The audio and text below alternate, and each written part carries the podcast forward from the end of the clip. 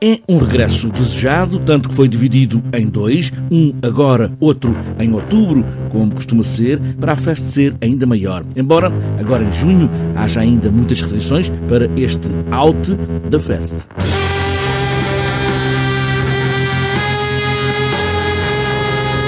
Vai ser uma festa, mas não sei se vai ser muito efusivo, não pode ser, não é? A festa aqui é, é sobretudo as coisas acontecerem outra vez. Acho que é isso que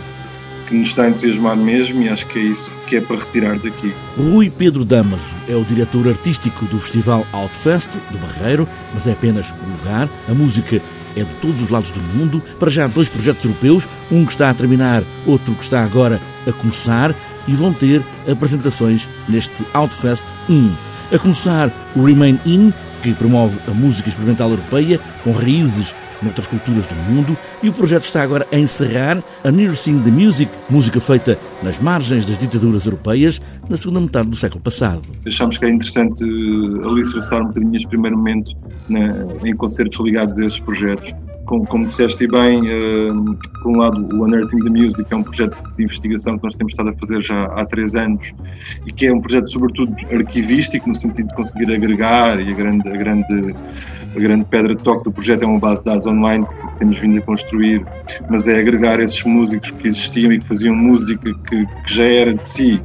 fora da caixa de alguma forma, mas que obviamente dentro de regimes e ambientes políticos nos quais quase tudo era proibido ou quase tudo era controlado pelo Estado, de certa forma, uh, tornavam-se ainda mais, ainda mais underground e mais desviantes de alguma forma, não é? E mais, mais fosse universos mais paralelos ainda.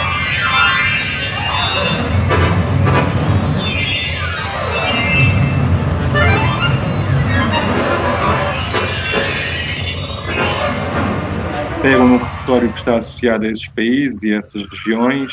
ou, ou, que vindos de lá e sendo mais contemporâneos e mais jovens, têm também ligações diretas com, neste caso, temos o caso, por exemplo, da, da compositora sérvia da Svetlana Maraj, que, que, é uma jovem compositora, mas que trabalha no estúdio experimental da Rádio de Belgrado. Os estúdios experimentais de rádio eram sítios, sobretudo nos países do leste, onde se passava e acontecia muito desta música não proibida e muito da experimentação que era possível fazer, às vezes depois do, do, dos horários de expediente, uh, em investigação musical e criação de novos, novas sonoridades e eram estúdios que eram habitualmente equipados com, com equipamentos de topo de gama na altura, como era o caso daqueles grandes sintetizadores que nós temos imagem que ocupavam paredes inteiras ainda dos anos 60. Esta é a primeira parte do festival Outfest, no Barreiro, e já que a proximidade física ainda está mais ou menos interdita, avisa a direção do festival, por que não partilhar o som, a música que há de chegar destes oito concertos prometidos no Outfest 1.